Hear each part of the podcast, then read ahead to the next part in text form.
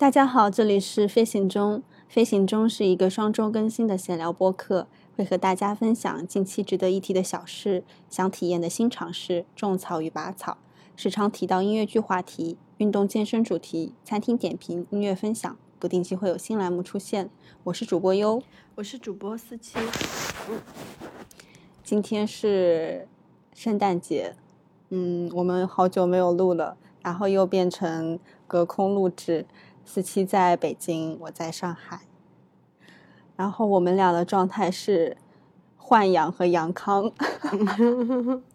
对，我是差不多上周二三的时候开始发烧，然后到今天已经呃接近十，已经十多天了。嗯，好的。差不多了，但感觉就是阳康之后，就是人还是会觉得很虚，就是感觉非常容易累，也容易困。我是生活在被阳包围的一个环境中，然后也可能因为上海稍微进度会慢一点，因为相对来说上海放开的是最最晚的，高峰还没有到来吧。反正就是对那个病毒先生保持敬畏，然后每天都非常的焦虑。其实是一样的，就是就算阳康之后，还是会担心二次感染。就是康复之后的那呃两周到一个月的时间，如如果没有嗯就是休息的很好的话，还是有可能会就是反阳。然后，但我发现确实是有后遗症的，就是我的味觉和嗅觉确实都被影响了，可能还需要一个慢慢恢复的过程。是的。就现在就是吃什么东西，我后来现在才发现，就是一个很神奇的现象，就是当你的嗅觉受到影响的时候，你尝吃吃东西，你还是有味道的，但是你只能尝出最基本的那几种味道，就是呃辣，因为辣味是痛觉嘛，其实辣味也不是靠味觉体会的，你基本上只能尝到。单独的这种盐味，然后就是咸味、甜味这样的一些嗯基本的味道。我后来才发现，原来我们之前能感受到那么多不一样的味道。就比如说，你吃巧克力的时候吃到的不是独立的甜味，就是像白砂糖一样那种甜，而是能尝到巧克力的味道。很多时候还是嗅觉在辅助，就嗅觉闻到香味的时候会综合，就是有综合感官，然后你就会尝到那个味道是很丰富的。嗯嗯嗯，我觉得这个就有一点像，呃，我之前是就是运动之后不是会有时候会肌肉酸痛嘛，然后你在床上翻身的时候就感受到原来翻身要动用这么多块肌肉那种感觉。嗯，是的。就我我这次就是恢复了之后，然后但是我心脏不太舒服，就发烧那两天烧的心脏特别疼嘛，然后它的那个疼的面积就一直在扩大，就是它会呃，它是最开始是你左边心脏，然后就靠近呼吸道的地方会有点疼，然后到后来就是慢慢到靠近肋骨的地方也开始疼，再到后来就是到那个。呃，心脏附近靠近腋下的地方也开始疼，然后再后来就是疼到就是背，就是左边背后肩胛骨那块也是疼的，就就还蛮还蛮牵一发动全身的那种，就是痛痛的点在那个那片上就扩大开来，还是蛮难受的。我之前看到说，它一般会攻击你平时最弱的地方，就比如说你平常可能消化道不太好，那你可能就会出现一些呕吐、腹泻的症状等等。然后我就思考了一下，我觉得我平时哪儿都不太好，然后就非常的紧张。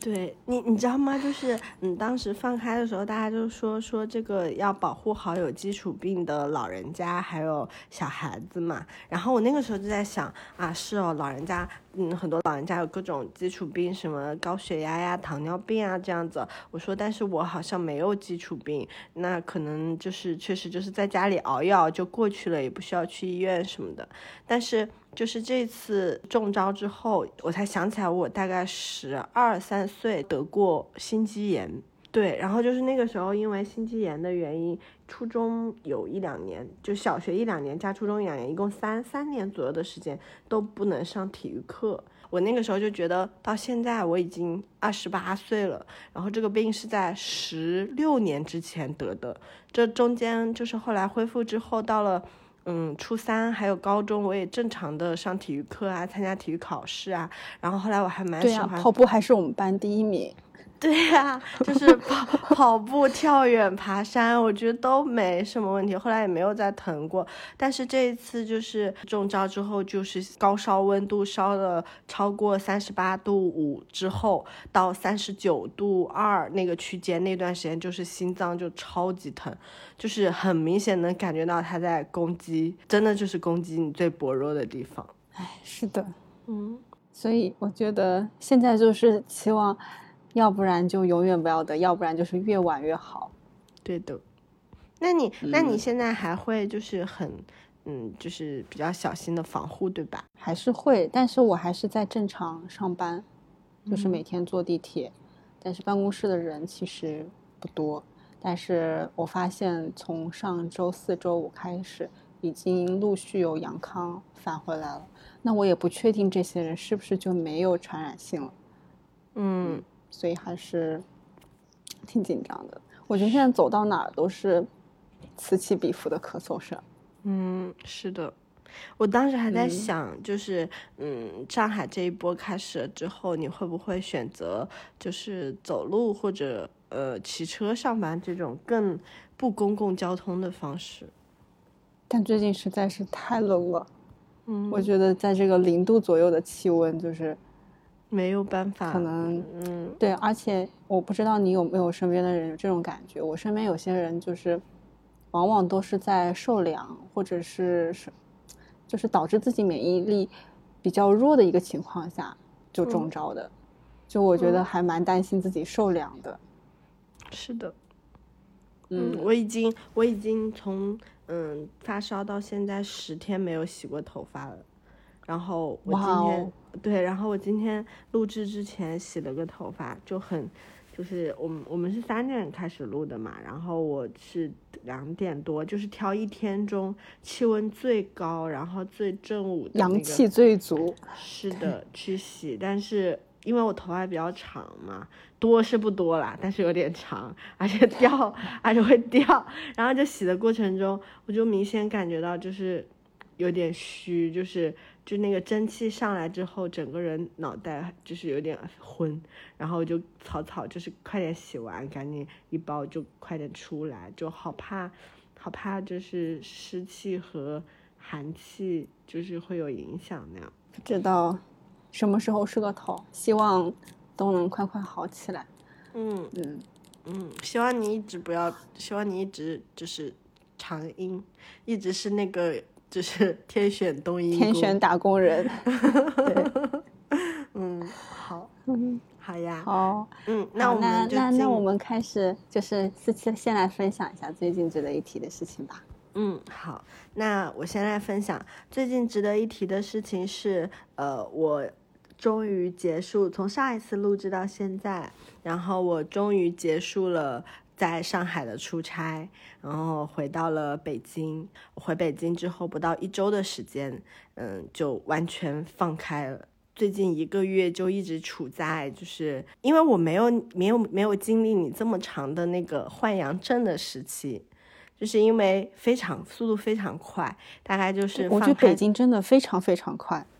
是的，就席卷而来一波浪潮。然后，嗯，你知道我是怎么感染的嘛？就是因为我回来之后，我和我对象就我们一起住在家里嘛。然后这一段时间十二十二月份不是正好是是你这句话说的很很搞笑。我和我对象一起住在家，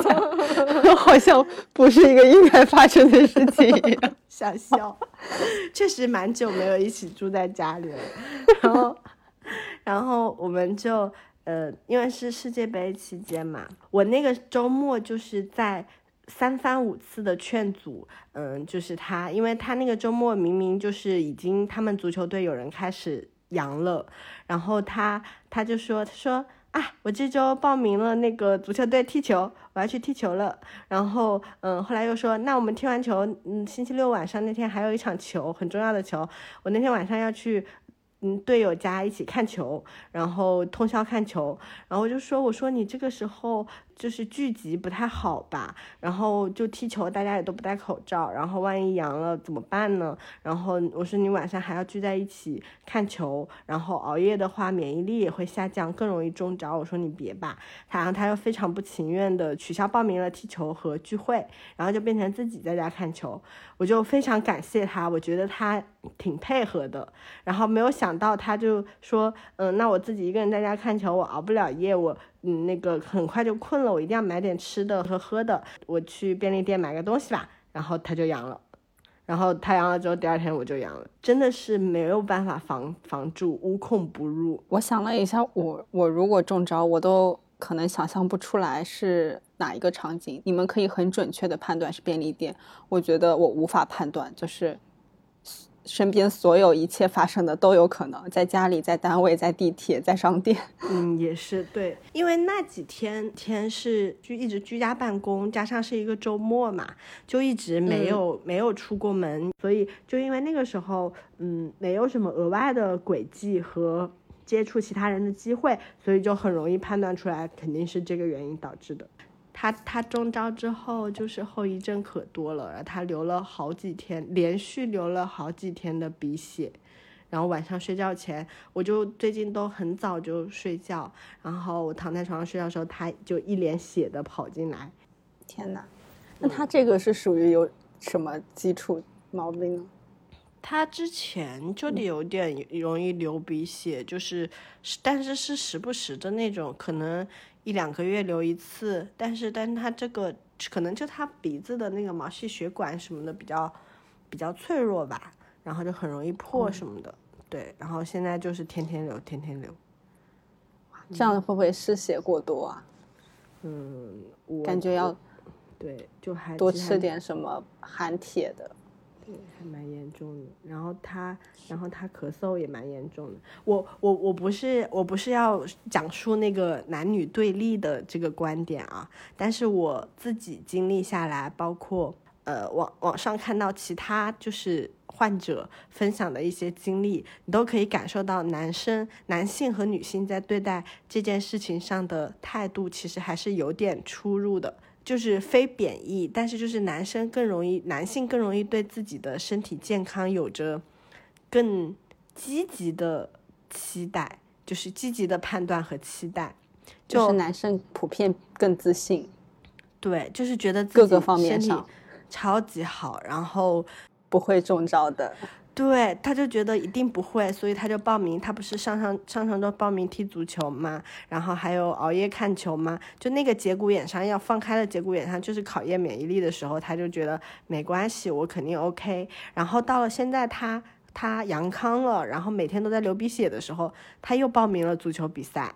然后天哪，对，他就说啊，我要去踢球了。我说你这个剧烈运动很容易。不行的，我觉得至少得等一个月。对呀，我说你这个会嘎的，你知道吗？然后他说严重心肌炎。对，不是严重的，就是当场就过去了，就当场就过去了。对，就是嘎了。然后，然后我说你，你这个。你这个太危险了，你还在流鼻血，然后你你还在剧烈的咳嗽，然后也不知道你现在病毒载量到底就是会不会是那种很容易反阳的 CT 值。我说你这个时候就要去踢球了，他说啊是的，然后还有就是网上网网上网友的那种就是，呃就是夫妻两个人都阳性了嘛，然后老公就去做饭，然后做了一个麻辣牛蛙。然后，然后，然后，因为看来症状不够重。对，就是网友的分享不是很可信。但是呢，我身边就是我的公公婆婆，他们俩在老家也都阳了。然后我婆婆她就是阳了之后发烧，浑身酸痛嘛。然后我公公就觉得没什么小问题，然后就症状轻了一点之后，然后他就开始在家做饭。然后我婆婆就打电话给我们俩吐槽说：“你爸在家做饭给了巨多辣椒，辣死我了，我吃不下去。”然后还有还有那个呃小孩子阳了之后，嗯康复了，然后嗯他爸爸要带着小孩子去那个湖面上滑冰，就是 男人们。挺好笑的，因为我觉得，虽然我现在还没有孩子，但是我觉得，如果我的公公和我老公他们俩在一起的话，我公公可能就会带着我老公去湖面上滑冰。以后一定把你的孩子抱好。是的，我真的好绝望。对，所以 我觉得，但是相反，女孩子们，我觉得都还是。蛮注意的，就比如说，你肯定，你可以明显感受到，就是男生在讨论的都是说，哎呀，通宵看球，嗯，那个总决赛特别关键，然后什么，哎呀，要不要周末一起熬夜打个游戏啊？然后要不要出去玩啊？踢足球啊？剧烈运动啊？跑步啊？是吧？然后女生们讨论的话题都是。我已经八天了，我能洗个头吗？不洗澡只洗头行不行？不行，有点风险。那算了，我再熬几天。就是，就是我观察到一个比较有意思的项目，呃，现象可能就是男生和女生在对自己身体健康程度的判断上的那个自信和乐观的程度，然后包括对一些呃，就是可能会对身体健康有影响的这种风险行为的。就是选择程度，我觉得出入特别大。嗯，我觉得你这么这么一说，我我爸也是的，因为我我爸那种就是医生，相当于高风险职业，他们医院的医生护士全部都阳了嘛，然后他也就是没有没有没有幸免，然后他症状算轻的，然后他等到状态还可以的时候，他就说：“我今天来公园晒太阳了，我的房间在紫外线杀菌，我也出来。”进行紫外线杀菌了。我说你别出来呀，你就在你的办公室待着不好吗？因为其实他们还算好，因为医生的话，因为都要上夜班，然后都有自己的呃就是休息的地方，所以他就是不回家嘛，直接住在医院。然后我说你就待在那儿不出来又能怎么样呢？而且他们其实是需要上班的，因为哪儿都可以关门，医院关不了门嘛。我说你就除了上班以外，你就。自己在屋里面待着不好吗？现在是症状轻，那保不齐呃温度稍微低一点，吹吹风，可能又症状严重了呢。是的我们这个这个这时候可能需要邀请一些男性嘉宾来分享一下。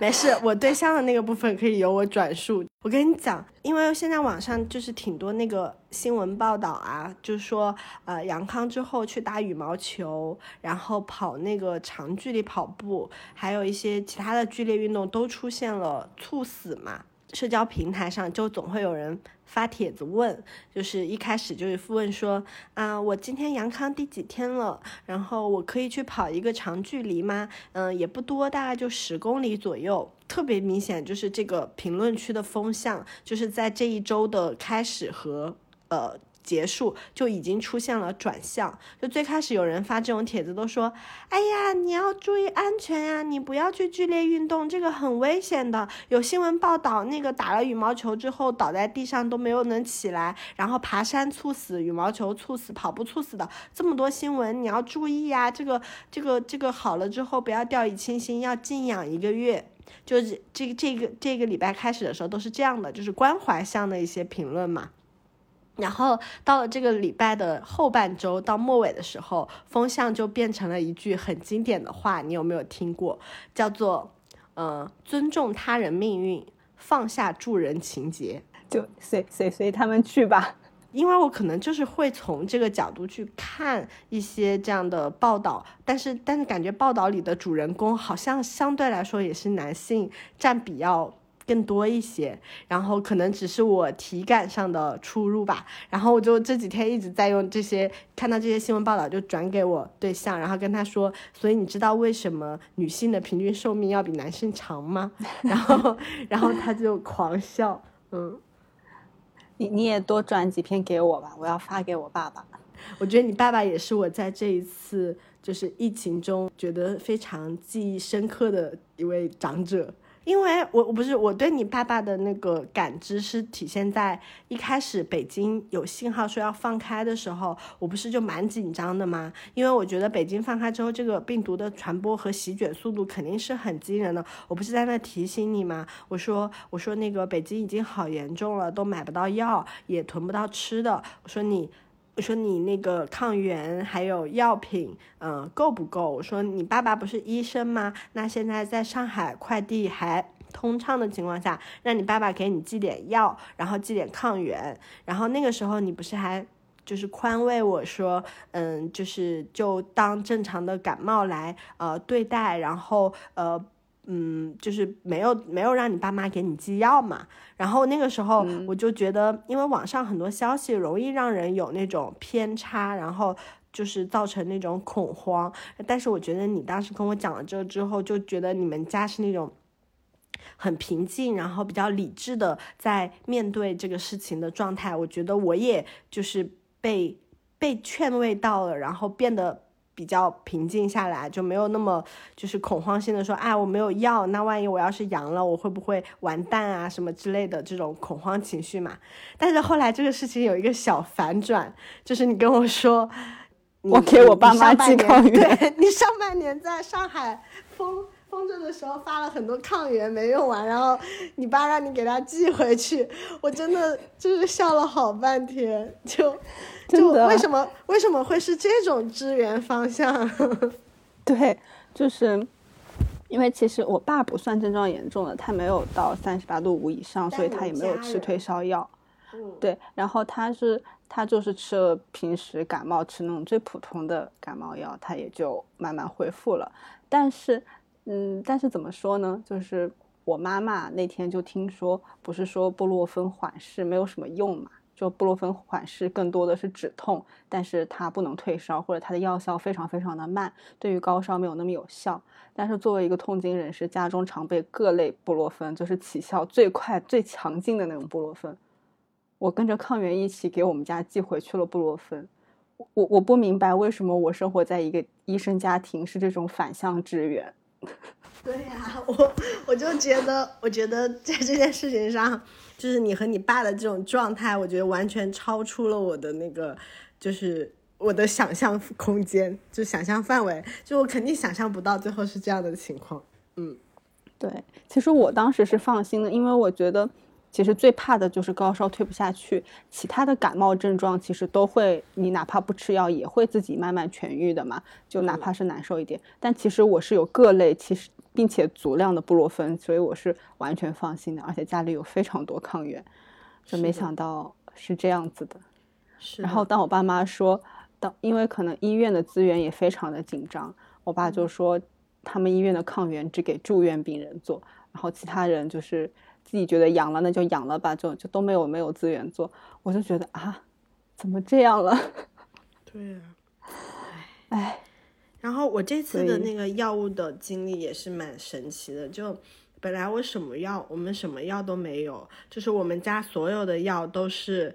嗯，我对象上半年骨折做手术的那种骨折药。然后我们不是什么药都没有嘛，但是我这次从上海出差结束回来，带着药回来的原因是我在上海十一月中旬的时候，然后来生理期，我那天就是很痛嘛，然后我就担心说这个。购购药限制会影响我回北京，或者就是判断我有发热症状，我又不敢买。然后我有一个同事，他他也没有，然后他就买了一盒，因为他是一直在上海待着，没有出过上海，然后他是可以买的，而且他就是也短期也没有要出去旅行的计划，然后他买了一盒，嗯，送到公司，然后就给我了。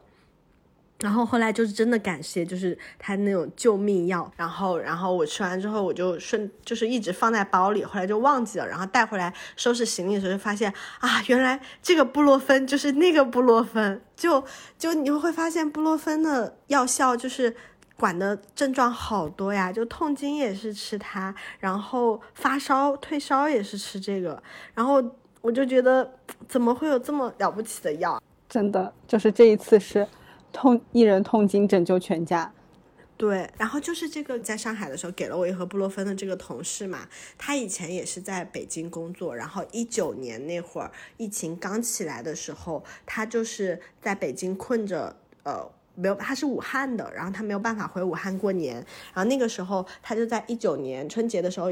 养了一只布偶猫，然后他给那个布偶猫取名叫小恩，就是 N 就是那个字母 M N 的 N，原因就是因为那个时候大家对于这种未知嗯传染病的恐慌，大家不是都在疯狂的抢购。N 九五口罩嘛，但是那个时候他一个都买不到，就是那种防护物资他就抢不到，然后这个小猫猫就一直陪着他，他当时就是从 N 九五，然后起给那个小猫猫起名叫小 N，就意思就是。嗯，这只小猫陪着它，然后也在保护它，而且，嗯，就是说它很珍贵，就是很珍贵，对它来说很重要的意思。我当时就在想，如果这个时候我领养了，就在北京放开的这个阶段，我领养了小猫、小宠物的话，我肯定会叫布洛芬。就，就每一次想到都会觉得，就这个名字就是给我带来了希望。对，对，就叫布芬或者叫布洛芬。嗯。我我其实想分享的事情是不同的，就是大家在网上接收信息，然后包括在现实生活中男女性在对待疫情的时候的的那个态度的差异嘛。但是最后我可能想很想补充的一点就是，嗯，就是当你大量在网上获取这种资讯的时候，其实也蛮容易形成信息茧房的，就是网上有。呃，这一两周有特别多，就是老人家感染了新冠之后就去世了嘛。就网上有很多那种帖子，包括小红书上，可能一刷新出来都是，呃，我姥姥姥爷，然后我爷爷奶奶感染了，然后很快两三天就走了这样子。所以这个当时这个事情给我造成了很大的恐慌，因为我外公外婆和我爷爷都已经去世了，然后我的我们家四位老人中就只剩下我奶奶嘛。然后我那个时候就觉得，嗯，这样的帖子你点点击过看过一个之后，他就会给你越推越多，越推越多。我觉得在这种信息茧房的包裹下，就是这个疾病在我的认知里就变成了那种老人家只要得就就一定会风险非常高，然后可能会致死的这种疾病。但是我觉得这个时候。如果跳脱出来看的话，就是我跟我同事在交流的时候，我同事他们的奶奶就是在呃有在东北的沈阳的，就是比北京更北更冷的城市，然后也有在西安的，然后他们家里都是呃年龄大的老人家，就是阳性了之后就及时送送到医院，然后去观察那个嗯血压呀，然后血氧呀，然后还有那个。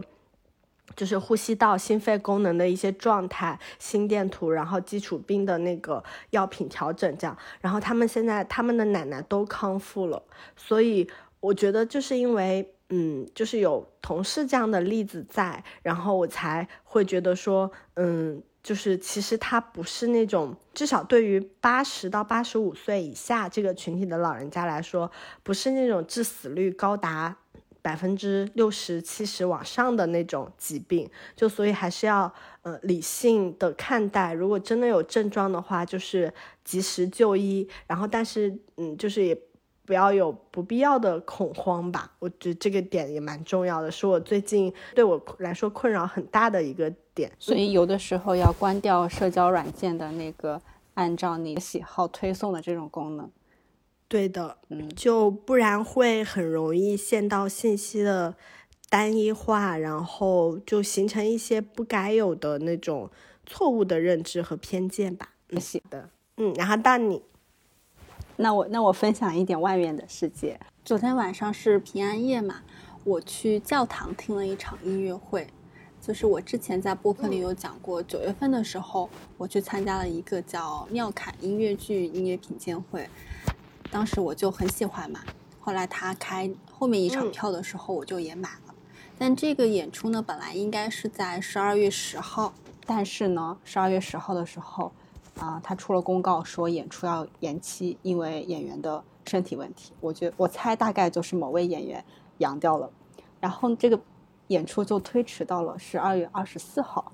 然后我当时就觉得，那这个日期还蛮奇妙的，因为通常二十四号、二十五号的票。都不太好买，因为大家都想在这一天去看演出之类的。当时我其实很担心，就是如果自己阳了，这个嗯，这个演出就没有办法去了。而且我觉得它取消的可能性也不大，因为它已经被延期过一次了。就其实这几天我关注的各大那个剧院的公众号一直在发通告说演出取消，演出嗯延期。我就很担心，我说那这个会不会也取消了？但是没有，他顺利举办了。在可能百分之九十的演出全部都取消的情况下，他竟然顺利办了。他只是在演出的前两天发布了一个通告，就说本来是有四名演员的，现在只有两名。我猜另外两名可能也阳了，但剩下这两名呢，可能之前已经阳过了，然后就能顺利演出了。总之，他就是顺利开展了。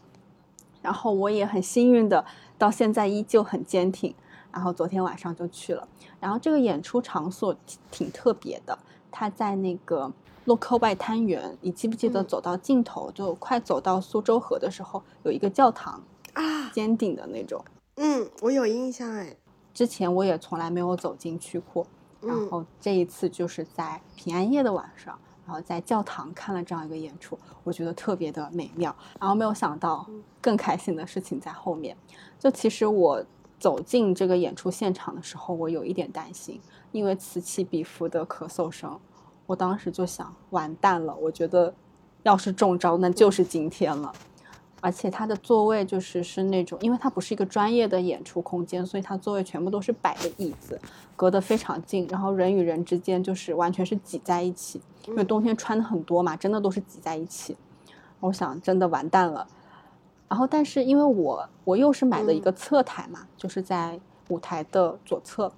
那个位子其实买的人不是特别多。然后它一共有五排，我是在第四排，我是最后两排中唯一一名观众，我就对自己的位子非常的满意，就觉得很安全，就是离人群很远，很满意。然后坐下来之后，我发现就是演员的后台就在我的右手边的帘子后面，然后我还可以听到他们在。里面就是开嗓啊、练声啊什么的，我觉得还挺好的。然后坐下来之后，那个马上就开始了嘛，我就看见主持人和那个演员就陆续从后台的那个帘子后面走出来。就正常来讲，演员出来之后都是往台上走嘛。然后有一个人钻到了我后面那一排坐下来，然后他出现的第一秒，我想这不是许君硕吗？就是赵氏孤儿演那个儿子的那个演员。之前有一次在片尾放了他唱的那个《生命光芒》，就是那位演员，然后他坐在了我的后面，然后我当时我就又回头看了一眼，确认确实是他。嗯，当时主持人在主那个台上开场嘛，讲那个作曲家的一些生平啥的，然后我感觉我好像全都没有听进去，我想，他怎么来了？我想哦，他来也合理，这个钢伴是他的老师，然后今天。的那个女演员是跟他一起合作过音乐剧的。我当时其实脑脑子里面过了很多，我想我为什么没有带一支笔呢？是不是可以找他签名？后来想，哎呀，还是不要找人家了。人家这种私人行程，人家可能就想静静的听个音乐会呢。嗯，我对自己惊讶的点在于，他从幕布后面钻出来那一秒，我就认出来他是谁了。有可能是因为他出演的音乐剧我已经看过好几场了，而且深入人心，我也是反反复复的在看。包括他自己的 B 站账号，他做的一些小视频，我觉得我还挺喜欢看的。我坐在前面，我甚至就在想，我想去问一下他，你 B 站你好陌生人这个系列什么时候更新啊？但最后还是没有去打扰人家。我觉得自从上次看音乐剧偶遇陈赫和张子萱之后，就打破了那个为什么人家在上海天天都在偶遇明星，我却遇不到的那个状况。就。这次遇到许君硕，虽然他算不上是一个明星，他只是一个音乐剧演员，但是至少他在音乐剧圈里面还是蛮有名的。基本上音乐剧只要卡司里面有他，那一场的票就是超快就会被卖完，就觉得自己还是度过了一个充实、美妙又幸运的平安夜。天哪，我觉得确实我能理解到你说为什么是非常幸福的平安夜了，就是这种就是经历了那个心情的起伏，就一开始可能担心自己阳了或者取消，到后来就变得比较焦虑的那个过程中，到最后去了发现啊人也没有那么多，最后两排就是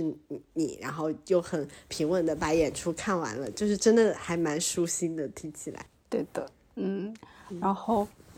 然后我想讲一个，就是，嗯，就是今天那天晚上是有，呃，本来是有四名演员的嘛，然后最后只有两名，一名是呃一个女演员叫朱福，然后另外一名是叫金圣权，然后这位金圣权他其实是参加过第一届深入人心的，但是我对他的印象没有特别深，因为当时可能就是闪耀的人太多了，他的光芒就没有被发现，然后后来呢。演出结束之后，我就上网搜了一下他，我就想看一下他的背景嘛。后来发现这个人有点厉害，就是就他是一个音乐世家，然后他爸爸是在九六年到零九年是中国音乐学院的院长。李谷一是他爸爸的前妻啊，然后他 突爸然听到他爸认识的名字，这是什么？然后他爸爸是就是那种是非常知名的音乐教育家，就是培养了非常多位优秀的知名的歌唱家。我我挑几个那个非常有名的，告诉你：彭丽媛、宋祖英、李谷一等等，嗯，天哪！是不是有点厉害？突然出现了好几个认识的名 字，我有点慌。然后呢？然后也没想到，没想到他是个这么厉害的人，因为之前他可能就是在深入人心那么多群星闪耀的人中，他就是那种可能默默无闻的一个人。然后昨天晚上我觉得，嗯，他听唱的挺好的，然后而且他也讲了，他说他现在去呃中央戏剧学院当音乐剧老师了。我一搜，他才九三年的，我想哦，这么年轻就去当老师了，很不错哎。然后后来看了一下，确实他可能就有这个能力。就是从小是在这么有名的音乐大家中成长出来的，嗯，厉害的。然后他他昨天的时候还带了一个他的学生，就是中央戏剧学院大二的一个音乐剧的学生一起来，我感觉是来救场的哈，因为演员不太够。然后他就说，就主持人问到他说，为什么就是作为一个活跃在音乐剧舞台上的演员，突然又想到要去当个老师？然后他说两个字，我觉得。特别好，就是传承。嗯，就因为其实这一个音乐剧，呃，音乐会嘛，我上次也讲了，它就是一个像是一个音乐普及的一个工具。然后这一次，嗯啊，这门这名演员他带来作为一个老师的身份，又带来他的学生，就给了更多年轻演员这样演出的机会。我觉得。真的也是一种传承，也像他爸爸一样，就是培养出了很多歌唱家，然后他也可能想更好的传承，把自己所学到的东西，然后传承给更年轻的后辈们。嗯嗯，是的，我觉得就平安夜在跟在音乐剧中度过，就是还蛮还蛮应景的。是的，嗯，哦，对，这一期我有一个想要推荐的东西。嗯。嗯，其实这个东西呢已经被很多很多人推荐过了，但是因为最近我才购入，然后体验了一下，觉得真的是非常值得被推荐，就是洗牙器，就是那种像什么 Water Pick 那个洁碧那种牌子的那种，嗯，对对对，就是 Water Pick，嗯，就其实我之前早都想买，但是它因为型号还挺复杂的，自己一直没有研究明白，然后最近有一些机缘巧合就买到了。买了之后呢，我就发现，它给你的使用感受是，嗯，因为其实我平常自己也会用普通的牙线嘛，我会觉得有一些就是牙刷清洁不到的地方，需要用牙线来清洁。但这个水牙线它就是，它比那种普通的牙线好像能清洁的更干净一些，就是你冲完之后，觉得你牙齿的每一个缝隙都非常非常的干净。啊，我没有洗过牙啊，但是我觉得就是一次迷你洗牙的过程，就非常非常的干净。我觉得，就是它很适合，就是晚上刷完牙之后冲一冲，也很适合拿到办公室，就是中午吃完饭之后可以冲冲牙齿，就是保持口腔的卫生，真的特别好，特别好，推荐购买。嗯，它体积大吗？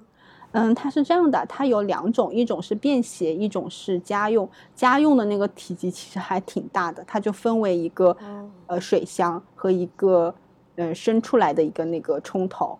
然后，但是我我就觉得那个太大了，在家就是就是放着很占位子，我就买了一个便携的。但我觉得其实完全足够，就是冲一次牙齿的牙齿的话，大概两罐水，就是你需要在中间再接一下水。但是其实用不了多久，可能跟刷牙时间一样短，大概两分钟你就冲完了，就是足足够用的，就没有必要买那种家用版的，就买普通的，呃，便携版的，它就比正常的，呃，电动牙刷稍微大一点点。安利收到。我我最近就觉得这种，嗯，就是因为我奶奶她有。挺多各种基础病嘛，就是呃高血压什么的。然后，然后我姑姑和我爸爸就一直在守着他，照顾他。然后就发现广东那边，嗯，就是大部分感染人症状没有那么重，但是对老人家来说还是挺大的考验。所以我爸爸和我姑姑他们就在想办法买那个指甲血氧仪什么那些设备，然后就发现都买不到，就是大概下单之后要等到呃十几天之后才能。才能收到，然后就担心我奶奶撑撑不了那么多天，可能就已经感染了，所以就说他们就我姑姑就找我一起想办法，能不能给我奶奶买到血氧仪，然后就发现血氧仪也是涨价涨得特别离谱，而且还买不到，然后我当时不是嗯就买不到就很慌嘛，因为怕他血氧有问题的话，不能第一时间发现，又错过了送医院的时机，然后。我就想起来，我们有一次录播课的时候，你说，呃，你说三四月份的上海，然后购物最方便的方法是闲鱼，你记得吗？就当时你好像是上海封控的时候，在闲鱼上买了一个是显示器还是不是？是卖了一个那个直播用的灯。哦哦，对对对对，就是我记得就是一个电子产品，然后后来我就在京东和淘宝都发现没办法给我奶奶买到血氧仪之后，我就去找了闲鱼，然后闲鱼就是因为我奶奶在珠海嘛，然后闲鱼上珠海是没有几乎也没有人在出血氧仪的，但是深圳是有人出的，呃，我就说 他大概就卖一百。一百块钱左右吧，然后我就说那个，因为我姑姑在深圳工作，我说你能不能我下单之后，你今天就发货，然后叫一个闪送送到深圳，然后我姑姑在深圳收了之后就直接带回珠海给我奶奶，这样子这样是最快的。然后结果，呃，后来我就把那个闲鱼的那个发给我姑姑看，然后我姑姑就说担心这种比较难判断。真真假，因为它是私人出的嘛，然后像这种又属于医疗器械，然后就说再找找看，后来找到了其他的，但是但是我觉得确实是一个就是很好的思路，就如果不是因为是医疗器械的话，就是买正常的那种电器，就比如说呃键盘鼠标啊这种时候，就是我感觉闲鱼真是个挺好的选择，嗯嗯嗯，说到闲鱼，我突然想起来，就是我最近发现一个。嗯，就我那天突发奇想上去搜一个锅的品牌，然后因为我之前买过一个这个品牌的小煎锅，然后这品牌叫 D Buyer，然后它的小煎锅的一个特点就是它那个饼是埃菲尔铁塔的形状，然后我当时就是觉得很好看，我就买了。我上闲鱼去搜呢，我就说我想，其实我想买一个大一点的，我就发现其实这一款已经停产了，然后停产之后。它就被价格被炒起来了，然后大概要两千多块钱一个。我原来买的时候，就是可能尺寸不太一样，我买的是小的，我大概可能折合人民币也就一百多块钱买的。我突然觉得自己买了一个期货。嗯嗯，哎，那个果你有照片吗？好奇，有点想象不出来。我我没有自己的那个锅的照片，但是我可以把闲鱼上我截到那个两千多的那个图发给你。好。其实我觉得，就是这种特殊时期，有时候网上买不到的情况下，可以去线下店看看。因为我当时就是，其实我家什么都有，但是我家没有温度计。我开始觉得也没有那么必要，但后来不是说是否吃退烧药要以体温是否超过三十八度五这个为判断依据嘛？我就想，那还是得买一个。然后我记得小时候都是用那种水银温度计，但时常会有就是你没有夹好，然后就测的不准的情况嘛。然后我当时就想，那说我在网上买一个那种电子的那种额温枪的那种温度计好了。后来发现，天呐，最后五六百，有点太惊人了吧这个价格。然后后来我就在在不管是京东还是淘宝啊，然后它都是那些就感觉看起来不太靠谱的商家。和那种你不知道他要什么时候发货，包括饿了么上面，就是美团外面都搜不到。然后我就想，那那我买个最普通的水银温度计吧，也买不到。后来我就想说，我我在百度地图上搜了我家附近所有的药店，然后把那个那个 list 存好，我就想说去外面看一下。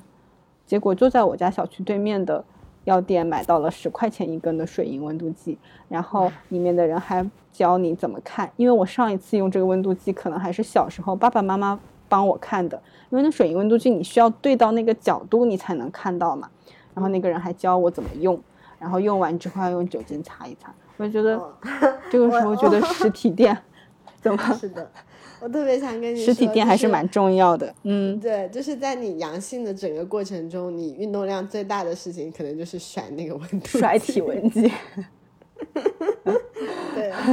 就是手臂力量运动。嗯呃，如果你有有可能的话，你还是想办法买一个耳温枪或者那种电子体温计，因为我确实担心那个，就是因为你你发起烧来，可能一时甩不下去。对，一个是甩不下去，一个是。我我发烧的那两天，我真的觉得拿手机都有点抖，就是就是因为四肢会很酸痛，就是万一那个水银的，呃，万一摔破了呀，或者磕到哪里之类，那个水银还挺难处理的，所以，我我觉得你可以把它当一个备用，然后看看有没有可能还是买一个那种电子的，就哪怕晚几天都没关系，嗯。但是不是说电子的不是特别的准吗？呃，我我自己是觉得，就是它的误差，就是因为水银的那个其实也有就是准确度的问题，我是感觉也有。然后电子的那个误差应该就是零点一二度之类的吧，就真的你发起烧来，你烧到三十九度四还是三十九度五、三十九度六，其实差别也不大。你再你再找一找看看，我觉得我觉得现在好像就那种博朗耳温枪那个好像准确度比较高，然后我我的那个是那个就是长得有点像水银体温计，就是一个横着的，然后是那个欧姆龙的那个那个电子的，就觉得也蛮快的，然后感觉也蛮。还可以吧，也因为没有参照物，就不知道是不是特别精准的那种准。好的呀，可以去准备一下。好呀，好呀。好，不要害怕，说不定你这这一轮你就是那个天选冬阴功，不会中招的。不要害怕，不要害怕。那那这期音乐推荐就要不就你来，你选一首那种圣诞圣诞。那我到时候到时候找一找。嗯，好耶，我到后面补上吧。好耶，嗯，然后最后结尾我想说一个，就是上周不是，哦，不是上周，是上一次我们录音的时候，我不是说我在看那个陪安东尼度过漫长岁月嘛？然后最近我把它看完了，然后它结尾那一句话，我觉得就是在这个时间点还挺奇妙的。就是我看完的时候大概是十二月二十号左右，然后最后一句话是在这里也祝大家圣诞快乐，新年快乐。二零二零年就要来了，仔细想想都觉得难以置信。嗯，我就觉得就是在这个时候看到挺奇妙的，正好又是圣诞元旦的时候。然后他说的是二零二零年就要来了，然后我们这个时候是二零二二年就要结束了。我觉得从二零二零年到二零二二年结束，这三年，嗯，感觉仿佛是一个时代，这个时代马上就要结束了。我们。一定会迎来一个更好的明年的。是的，嗯，嗯，祝大家圣诞快乐，新年快乐，圣诞快乐，新年快乐。嗯，好，嗯，那,就这样、拜拜，拜拜。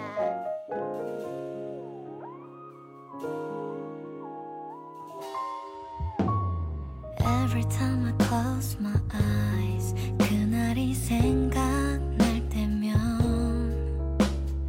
Every time I